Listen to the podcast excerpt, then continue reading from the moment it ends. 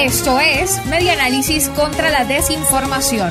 Compartimos noticias verdaderas y desmentimos las falsas.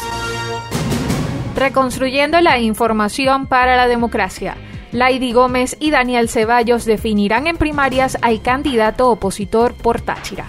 Lady Gómez, gobernadora del estado Táchira, firmó junto a Daniel Ceballos, ex gobernador de esta entidad, y a William Méndez, el compromiso para participar en unas elecciones primarias que definan el candidato de la oposición para esta región. Lady Gómez notificó que el pueblo de Táchira marca su destino, aceptan el compromiso de construir la unidad para los tachirenses. Vamos a primarias. Con ello, asumen el rumbo para los comicios regionales del 21 de noviembre, pese a que Juan Guaidó no ha anunciado si participarán o no en el proceso, según reseña laverdad.com.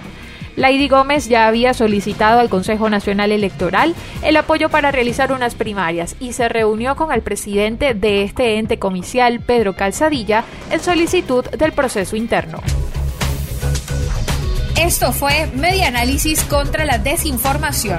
Síguenos en nuestras redes sociales, en Twitter e Instagram en arroba medianálisis y nuestra página web medianálisis.org.